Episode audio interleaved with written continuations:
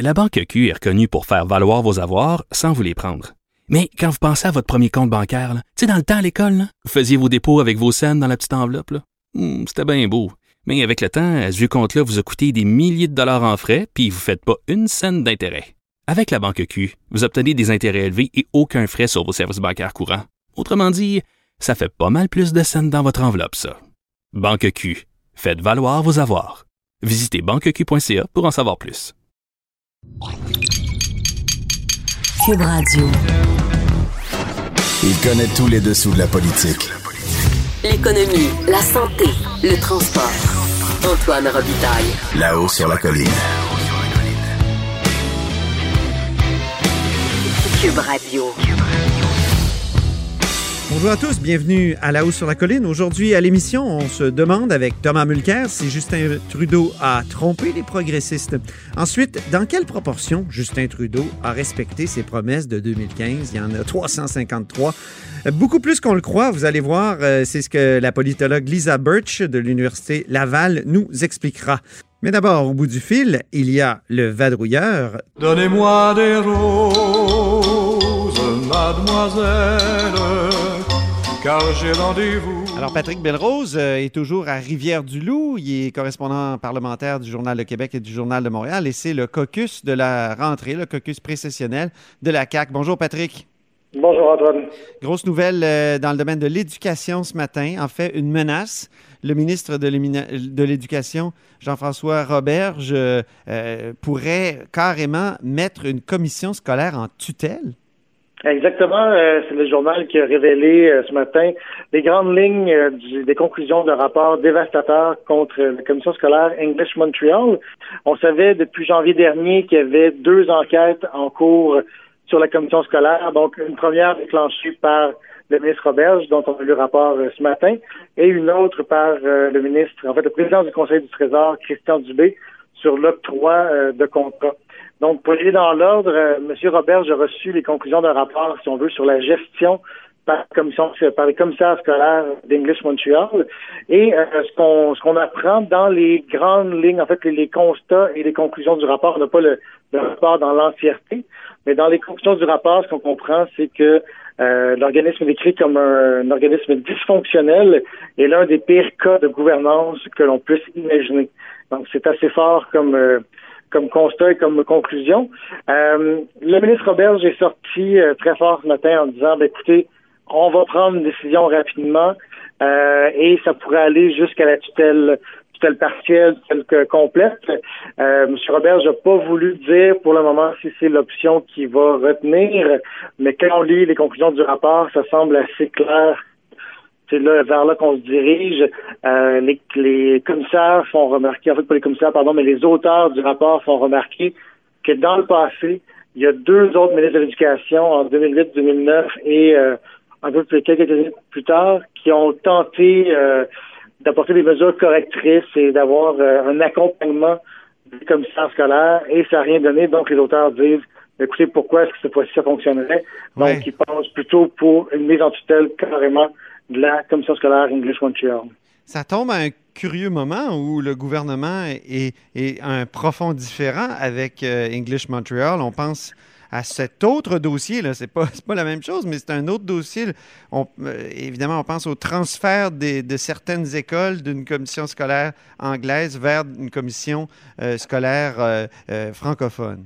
Mais oui, English Montreal et Québec, mais je dirais, et le ministre Robert précisément, sont à couteau tiré euh, depuis que le ministère de l'Éducation a forcé le transfert de deux écoles euh, francophones, en fait anglophones vers le réseau francophone. Euh, même qu'English Montreal euh, va poursuivre, en fait, va entamer des procédures euh, judiciaires pour euh, contester ce transfert. Et de façon plus large, le rapport aussi à point de M. Roberge parce qu'on sait que le grand Legault veut abolir les élections scolaires. Ben oui, c'est ça que le- j'étais en train de, je me disais aussi, ben oui, c'est vrai. Mais justement, et donc, le rapport va plus loin que juste English Montreal et dit, de façon générale, la gouvernance des commissions scolaires euh, est problématique parce que on- il y a une confusion entre le rôle des commissaires scolaires qui sont des élus et des administrateurs qui sont, eux, euh, embauchés pour gérer au quotidien les commissions scolaires. On dit que cette confusion-là fait en sorte que euh, ça devient une excuse pour soit poser des actions ou pour l'inaction des commissaires. Évidemment, euh, Jean-François Robert, j'ai pris la balle au bon en disant, mais vous voyez, ça, ça démontre que le, le, le, système de gouvernance est vicié à la base, ce sont ces mots. Donc, euh, le système de gouvernance des commissions scolaires est vicié. Et, hey, c'est quelque ça, chose. Ça le con... ouais. exact. Et ça le conforte dans sa volonté de réformer mmh. euh, les élections scolaires. Bon, ben, c'est sûr qu'on va en entendre parler beaucoup cet automne des commissions scolaires, puis c'est un, un, élément au dossier qui s'ajoute, qui, qui, est assez impressionnant, là, parce que c'est quand même de l'information objective. Patrick, je exact. veux pas te juste, pour, juste, pour, juste pour préciser, euh, on a contacté évidemment English Montreal, et ils nous disent qu'ils n'ont pas de commentaires pour l'instant parce qu'ils n'ont pas reçu du document. Ils n'ont pas reçu copie du document. Eh bien, euh, dis-moi, Patrick, euh, dans quelques instants, François Legault va euh, s'adresser aux journalistes. C'est la fin du euh, caucus précessionnel. Exact. Et évidemment, une des questions qui va être sur toutes les lèvres, c'est qu'est-ce qui arrive avec la réforme du mode de scrutin? Hier, euh, Mme Lebel, Sonia Lebel, qui est la ministre responsable de la réforme du mode de scrutin, a annoncé là, euh, à somme toute que y a, la prochaine élection va se faire sur le mode actuel. On sait que euh, la CAQ s'était engagée à intégrer une, forme de proportionnel dans le mode de scrutin. Maintenant, on comprend en fait qu'aux prochaines élections, les Québécois vont être à voter par référendum sur la réforme du mode de scrutin et là, ça s'appliquerait seulement élections, donc en 2026 oui. en théorie. Sauf que euh, François Legault avait promis de ne pas faire un Justin Trudeau de lui-même, mmh. et je le cite, euh, autrement dit, de ne pas reculer sur la promesse. Euh, on peut considérer que c'est une première promesse brisée euh, de la part de Jean Legault en reportant comme ça à un deuxième mandat la réforme du mode de scrutin. Merci beaucoup, Patrick Belrose. On va te lire dans les pages du journal, puis on va te réécouter à Cube, ça c'est certain. Salut! Ça plaisir, au revoir. Merci. C'est Patrick Belrose en direct de Rivière-du-Loup. Il est correspondant parlementaire au Journal de Québec, Journal de Montréal. Vous êtes à l'écoute de là-haut sur la colline. La Banque Q est reconnue pour faire valoir vos avoirs sans vous les prendre. Mais quand vous pensez à votre premier compte bancaire, tu sais, dans le temps à l'école, vous faisiez vos dépôts avec vos scènes dans la petite enveloppe. Mmh, C'était bien beau. Mais avec le temps, ce vieux compte-là vous a coûté des milliers de dollars en frais, puis vous ne faites pas une scène d'intérêt. Avec la Banque Q, vous obtenez des intérêts élevés et aucun frais sur vos services bancaires courants. Autrement dit, ça fait pas mal plus de scènes dans votre enveloppe, ça. Banque Q. Faites valoir vos avoirs. Visitez banqueq.ca pour en savoir plus.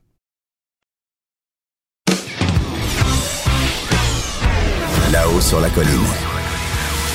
La politique autrement dit. Cube Radio. Donc, avec moi en studio, il y a Lisa Birch, qui est co-éditrice du livre Le bilan du gouvernement libéral de Justin Trudeau. Bonjour. Bonjour. Lisa Birch est professeure aussi associée à l'Université Laval. Euh, Lisa, donc, dans ce, ce, ce livre-là, on peut dire que vous contredisez l'opinion publique qui affirme toujours que les politiciens ne respectent pas leurs promesses. Dans le cas de, de Justin Trudeau, en tout cas, le score est impressionnant. Euh, il y a le, le, cas de Justin Trudeau, mais on compare aussi les résultats de Justin Trudeau aux résultats de gouvernements précédents. On a des données qui remontent jusqu'au premier gouvernement de Chrétien.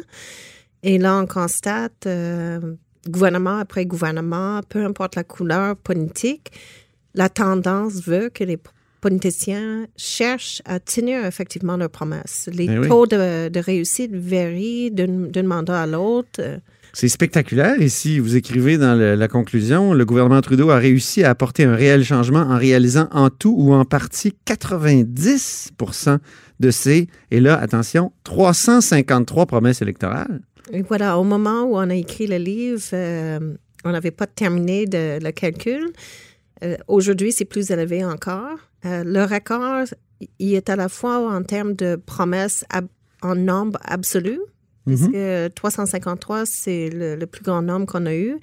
Harper, son premier gouvernement en avait pas mal, le deuxième aussi.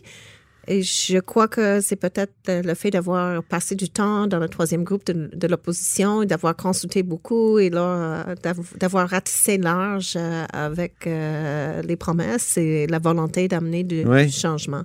Est-ce que vous mettez toutes les promesses sur le même pied? En fait, je le sais là, que vous le faites pas, là, mais Mm. parce que ça serait fou de, de juste dire que toutes les promesses se valent. Euh, euh, hausser, mettons, un crédit d'impôt, puis transformer le mode de scrutin, c'est pas le même genre de promesse. Euh, tout à fait. Et euh, une des tâches qu'on a données à notre collabor- nos collaborateurs et collaboratrices, c'était de- d'identifier dans leur champ de spécialisation les promesses les plus importantes. Et les critères pour euh, identifier une promesse importante, c'était l'impact budgétaire, l'impact social, la, possibilité d'avoir euh, un effet réel et, et bénéfique pour la population. Et ensuite, euh, euh, si ça changeait de direction, si ça nous emmenait vers euh, Si, une nouvelle type si ça transformait. Hein? Si ça s'il y avait une transformation Ouais. euh, politique, il y en avait plusieurs. Donc, on a identifié avec nos experts 45 promesses parmi les 353 qui étaient beaucoup plus importantes. OK, là, il y a, il y a comme un, no- noyau dur de, de promesses transformationnelles de 45. Oui, puis dans, dans ce groupe-là, il y en a qui ou de mais ils ne sont pas tous transformationnels. Mhm. euh, tout- euh, Mais ils on sont importants. sont importants, comme dans la, la catégorie des 45 euh, pour les politiques économiques, il y avait des politiques euh, concernant la- la- le niveau du déficit, le retour à l'équilibre budgétaire, etc. Euh, disons, ces promesses-là ont tous été rompues. Euh, Oui. Par contre, d'autres promesses qui étaient importantes, comme euh, la légalisation euh, du marijuana, Ah oui, euh, la- l'allocation euh, aux familles, oui. euh, il y avait des promesses aussi Qui ont sorti des jeunes de la pauvreté. qui ont sorti les jeunes de la pauvreté euh, pour l'égalité homme-femme, un cabinet euh, composé d'autant d'hommes que de femmes. Mhm. Ça paraît peut-être pas beaucoup, mais quand même, ça finit par transformer un peu la- comment fonctionne la politique, puis ça emmène d'autres changements.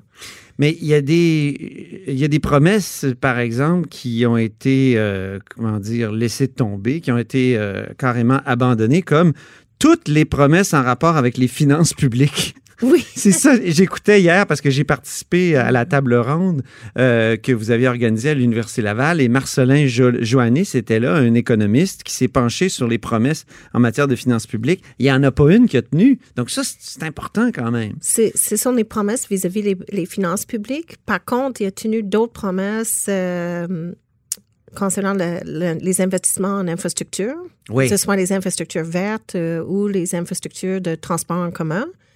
Et ce sont quand même euh, des, des investissements structurants pour une société qui euh, souhaite euh, s'occuper un peu plus de l'environnement, de la qualité Oui, oui, de oui. vie et de l'air. Euh, mais c'est très clair pour nous que le gouvernement Trudeau a fait le choix de mettre de côté ces promesses-là afin de mieux réaliser euh, d'autres promesses euh, qui euh, impliquaient des coûts importants. Puis d'ailleurs, le choix de faire des coupures budgétaires, ça a fait en sorte que dans le domaine de politique étrangère et politique de défense nationale, euh, il n'a pas été nécessairement à la hauteur des attentes. Euh, Ouais. On se souviendrait qu'il a dit euh, Canada is back Oui. et on s'attendait à ce que euh, le Canada reprenne une place plus grande dans, dans le concert des nations, Oui, oui, qui s'implique davantage dans les opérations de paix. Finalement, on voit pas beaucoup de De changement de ce d'initiatives. Ben, il n'y a pas beaucoup d'initiatives. Il y a eu des changements au Mais niveau il faut de la dire que son mandat a été bouleversé par l'élection de Donald Trump. C'est ce que disait hier, par exemple, Marcelin Joannis, euh, l'économiste de politique. Ce n'est pas seulement l'élection de Donald Trump, c'est aussi l'élection de, de nouveau premier ministre euh, provincial Oui, d'idéologie euh, conservatrice.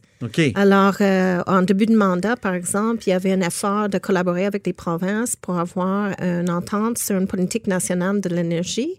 Et ça allait bien quand les gouvernements euh, étaient ce qu'ils étaient en début de mandat. Mais quand Ouais. il y a eu tout le changement, ça n'a pas fonctionné. Ouais. Euh, il y en a même qui ont traîné le gouvernement en cours pour la taxe Ben sur oui. le carbone et tout ça. Donc, le gouvernement Trudeau, mais pas plus que nous, tout, tout gouvernement, dès qu'il y a des promesses où il faut collaborer avec d'autres acteurs, qui sont ces acteurs-là, va déterminer si oui ou non c'est possible de tenir les promesses. Il faut être deux pour, pour danser le tango, comme on dit. Il faut Hein? deux pour danser le tango. Et c'est certain que l'effet Trump a été très difficile pour le, le gouvernement. Il n'avait pas promis de renouveler Alana. Ouais. Et il a été obligé d'y aller parce que le gouvernement Trump a voulu euh, changer euh. Les promesses sont importantes. Vous réfléchissez ça, à ça, euh, vous, euh, Lisa Birch, depuis longtemps. Pourquoi les promesses sont importantes? On a décidé qu'il y avait trois raisons principales pourquoi il faut tenir compte des promesses. Euh, dans un premier temps, les gouvernements cherchent à tenir leurs promesses. Et certaines promesses sont effectivement transformatrices. Alors, si les électeurs et les électrices ne veulent pas être dessus ou se trouver avec des politiques euh, qui ne leur conviennent pas, il vaut mieux euh, bien comprendre quelles sont ses promesses, puisque le, gouvernement va considérer, une fois élu, qu'il a le mandat de les mettre en œuvre, puis il est, juste et légitime de le faire. Mm-hmm. La deuxième raison, c'est que, euh, justement, certaines de ces promesses ont ou, pourront avoir un impact très important sur, la société. Mm-hmm. Alors, quel genre de société est-ce qu'on souhaite avoir? Puis la troisième, rapidement? La troisième, c'est que les promesses nous donnent un indice de comment le gouvernement va se comporter quand il y a d'autres enjeux qui arrivent en mandat, quelles sont ses valeurs et, comment il traduit ces valeurs en politique publique? Merci beaucoup, Lisa Birch. Alors, euh, on vous lit, on vous lira dans le livre Le bilan du gouvernement libéral de Justin Trudeau, 353 promesses et un mandat de changement, qui est préfacé d'ailleurs par Thomas euh, Mulcair. Et c'est sous la direction de vous et de François Pétry aux presses de l'Université Laval. Merci infiniment et au plaisir. Au plaisir, merci beaucoup. Au plaisir. La Banque Q est reconnue pour faire valoir vos avoirs sans vous les prendre. Mais quand vous pensez à votre premier compte bancaire, tu sais, dans le temps à l'école, vous faisiez vos dépôts avec vos scènes dans la petite enveloppe. Hmm, c'était bien beau. Mais avec le temps, ce vieux compte-là vous a coûté des milliers de dollars en frais, puis vous ne faites pas une scène d'intérêt. Avec la banque Q, vous obtenez des intérêts élevés et aucun frais sur vos services bancaires courants. Autrement dit, ça fait pas mal plus de scènes dans votre enveloppe, ça. Banque Q, faites valoir vos avoirs. Visitez banqueq.ca pour en savoir plus. Là-haut sur la colline. Une entrée privilégiée dans le Parlement. Cube Radio. Ben, on a Thomas Mulcair au bout du fil, ancien chef des néo-démocrates, ancien, on le dit pas assez souvent, chef de l'opposition quand même. Euh, oui. Honorable, donc. Bonjour, Tom Mulcair. Allô, Antoine. L'honorable Tom. Tom, tu reviens sur euh, l'humoriste Minage, si je le prononce bien, de Netflix, dans ta chronique du Toronto Sun. Et selon toi, il a montré que Trudeau a trompé les progressistes. Mais tout à fait. Euh, il y a eu des promesses très importantes que M. Trudeau a utilisées à bon escient parce qu'il a gagné, qui ont vraiment trompé et aujourd'hui déçu les progressistes. Je vais vous donner un couple d'exemples. Euh, j'étais là avec M. Trudeau dans la salle à Paris pour la conférence sur le climat lorsqu'il a mis ses bras très larges il a dit Canada is back. Il a juste oublié de mentionner que le Canada était de retour avec le plan de Stephen Harper, les échéanciers de Stephen Harper et les cibles de Stephen Harper, et au dire de notre propre commissaire euh, au développement durable et à l'environnement, il n'aurait jamais la possibilité même de rencontrer le plan de Stephen Harper. Donc, en matière de climat et d'environnement, catastrophe. Par la suite, on a eu droit à une promesse répétée à des centaines de reprises qu'il allait changer notre système de votation, notre une révision en profondeur des, des, règles démocratiques pour amener du proportionnel notamment. Évidemment, il a rompu cette promesse, mais ayant le culot de dire, écoutez, il fallait seulement changer le système de vote au Canada quand c'était pour se débarrasser de Harper. Maintenant que je suis là et que je suis populaire, on n'a plus besoin de changer ça. Alors, il y a beaucoup de gens qui ont voté pour lui qui sont déçus. Attends un petit peu, Tom Mulcair. Tu as préfacé le livre Bilan du gouvernement libéral de Justin Trudeau, 350 eh promesses et un mandat de changement. Je répète, tu as fait la préface. Et dans ce livre, on dit que le gouvernement Trudeau a réussi à apporter un réel changement en réalisant en tout ou en partie 90% de ses 353 promesses électorales.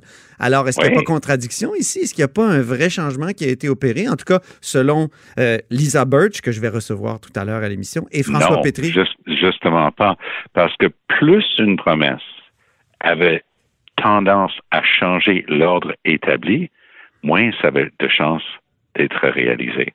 Donc, changement de notre système démocratique pour le rendre plus juste, grosse promesse, répétée des centaines de fois, tomber à l'eau. Grosse promesse d'arrêter de subventionner les compagnies pétrolières, promesse rompue, ils ne voulaient pas déplaire aux pétrolières.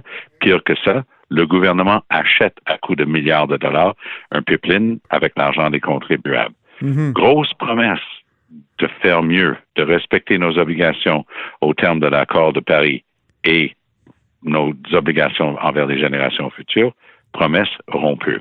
Alors oui, c'est une constatation qu'on peut faire. Ils peuvent prétendre, avec raison, d'avoir rempli 50% de leurs promesses ou commencer à remplir un autre 40% Mais là où le bas blesse, c'est pas une question du nombre de promesses, c'est la qualité de ces promesses. C'est ça le problème. Il y a- eux, ils te répondraient sur l'allocation euh, aux enfants, qui est, qui est euh, non Ben, imposable. c'est pour et ça tout, que dans, et qui a vraiment dans mon article euh, de, dans le Toronto Sun euh, de cette semaine, je mentionne ça comme un bon exemple d'une promesse tenue. Il a dit, je vais augmenter les impôts et je vais donner un chèque aux familles qui vont en dépendre de ce chèque-là et être redevables à notre gouvernement. Puis ça, c'est une promesse qu'il a tenue. Euh, le débat de McLean's euh, d'hier, euh, où euh, évidemment Justin Bruno brillait par son, euh, par son absence, où Justin Trudeau brillait par son absence, tu, tu- tu vas évidemment me dire que Singh l'a emporté. Ah, oui. Et là, je vais te demander, as-tu que- des lunettes oranges, Thomas?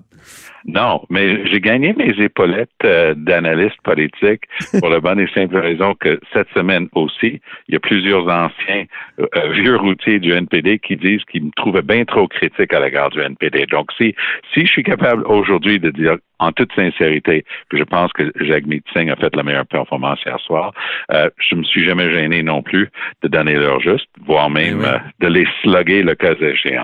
oui, tu l'as fait à ce micro, c'est vrai. Donc, pour, pour ce qui est de- d'hier soir, Ouais. Andrew Scheer, il était, il était vraiment figé. Il livrait ses lignes. Il n'avait pas l'air d'être content d'être là sans Trudeau. Il n'a pas montré beaucoup d'intérêt pour les autres. Il regardait le caméra et pas ses adversaires. Madame May était bonne, euh, mais elle a tendance à trop parler, à pas rester avec une réponse où tu es capable de saisir l'essence.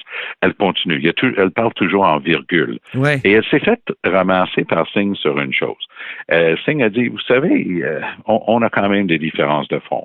Donc, Mme May n'arrive pas à donner une réponse cohérente sur l'avortement et le droit des femmes de choisir. Euh, Mhm. Vu vu du, du point de vue de M. Singh, c'était un bon coup, mais je suis pas sûr que ça va l'aider ici au Québec. Il a décidé de- que il a décidé que Pierre Nantel, comme séparatiste, était un problème, puis Mme May devait répondre de, de ça.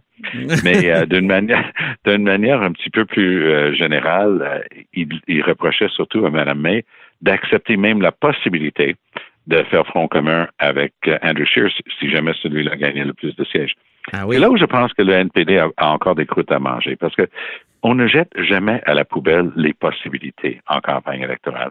Madame May n'avait que répondre ce qu'elle a répondu hier soir. Elle a dit Je ne supporterai pas pour une seconde, même pas pour le vote sur le discours du trône, si M. Scheer n'accepte pas d'avoir un vrai plan pour le climat. Mais je ne vais pas dire d'avance que je ne voterai jamais pour M. Scheer Eh, s'il amène un plan sur le climat. Donc, je viens d'avoir un souvenir, euh, Thomas, quand même, quand tu étais chef du NPD, toi, tu avais rejeté en campagne électorale la possibilité de faire un gouvernement euh, de coalition avec les libéraux, non? Si Non, au, au contraire. Euh, non, non, ça, ça venait d'eux autres et pas de nous autres. Non, non. Non, non, moi, j'avais toujours gardé cette porte ouverte. OK, très bien. J'ai rencontré Raymond Côté, un ancien député de la Vague Orange de 2011 ici à Québec. Il parle d'un grand vide des candidatures néo-démocrates à Québec, soutient que l'application rigide de la règle de la parité pose de sérieux problèmes à l'organisation du NPD. Je me demandais comment euh, tu vois, là, parce que moi j'ai publié mon article ce matin, comment tu vois ces, ces critiques très sévères-là à l'égard de l'organisation du NPD? Mais c'est sûr qu'il y a des problèmes d'organisation. Je pense que peut-être l'arrivée d'Hugo de la Tulipe dans la grande région de Québec, euh, ça peut les aider. Hugo la Tulipe, bien entendu, est un environnementaliste extrêmement respecté, cinématographe euh, qui a réalisé des choses en environnement et développement durable qui sont remarquables. Donc, avec un peu de chance, il va avoir le micro un peu plus souvent pour essayer de défendre la- l'équipe orange dans la grande région de la capitale nationale, mais pas besoin de vous faire un dessin. Antoine, vous y habitez. Euh, on n'a qu'à écouter euh, les, les postes de radio à Québec pour se rendre compte que c'est assez unique. C'est vraiment très à droite. Et donc, un parti qui Ah, quand même, il y, a, y Cube, il y a Cube qui est une radio ici à Québec. Je suis à Ah, Québec, non, non, je fais je, de la je radio. parle puis, des, euh, des même Radio-Canada. exclusivement à Québec. hein. OK. Cube couvre toute la province. Et, et moi, je suis en train de vous parler de Montréal. Vous, vous êtes basé à Québec aujourd'hui. ouais. Mais ce que j'essaie de dire, c'est que les, les stations basées uniquement à Québec vraiment une tendance très à droite. Mais ça n'a pas empêché la vague orange en 2011. Ils étaient tous contre le NPD en 2011. Non, effectivement. Puis on, on, a réussi à les faire tous élire, puis ils ont tous été battus après. Oui, J'étais surpris quand même que Raymond, euh, j'ai apprécié sa candeur, mais c'était surprenant. Je savais pas qu'il faisait partie du complot qui avait été ourdi contre moi à Edmonton, mais au moins il dit qu'il le regrette, qu'ils se sont tirés dans le pied. Ben oui, ben oui, parce qu'à Edmonton, ils t'ont désavoué. Puis après ça, il y a eu course à la chefferie. Puis ça a été un long intervalle là, qui a été difficile pour le NPD à plusieurs euh, points de vue. Je pense euh, recueillir des fonds. euh, en tout cas, ça, ça a été décrit maintes et, et maintes fois. Puis Raymond Côté le, le déplore. Il dit que c'était une tradition du NPD de, de respecter les, les- les chefs qui avaient perdu. Euh, donc, Une, tradition, une tradition que lui, il a décidé de ne pas appliquer. exactement. Puis il s'en veut aujourd'hui. Raymond Côté, euh, l'ancien député. Eh bien, ben, j'ai hâte, j'ai hâte de prendre un café avec lui et d'en, apprendre plus. OK. bon, ben, c'est une idée. Tu nous enverras l'enregistrement. Mais je pense que, euh, co- comme d'habitude, euh, les débats vont, vont être cruciaux. Oui. Lorsque les gens vont apparaître à la télé dans des débats de fond, ça aussi, ça va, va jouer. Monsieur Singh a réussi une chose majeure hier soir. Il a réussi à présenter Jagmeet Singh 2.0. Euh, Mhm. qu'on, qu'on le regarde sous une autre lumière. Maintenant, c'est une bonne chose que, que vous et moi, on soit en train d'en parler à la radio francophone au Québec. On a même parlé de, de Netflix et du Sun. Et je pense que c'est une partie de notre travail à tous les deux, puisqu'on a justement ce regard en- dans l'ensemble du Canada. Parfois, des trucs qui sont pas rapportés, ben vous et moi, on va être capable d'en parler un petit peu plus. Exactement. Alors, c'est un rendez-vous la semaine prochaine, cher Tom. On se parle Oui, deux fois par semaine. C'est toujours un bien- plaisir. Salut bien euh, Lisa Maureen Birch, euh, qui, avec François Petry, a écrit ce bilan du gouvernement libéral de Justin Trudeau. Je n'y manquerai pas. Merci beaucoup. Tom. Allez, à bientôt. Bye-bye. Allez, donc c'était l'honorable Thomas Mulcair, qui euh, évidemment a été chef du NPD et qui a été euh, chef de l'opposition. Et vous êtes à l'écoute de là-haut sur la colline. Pour écouter cette émission, rendez-vous sur cube.radio ou téléchargez notre application sur le Apple Store ou Google Play.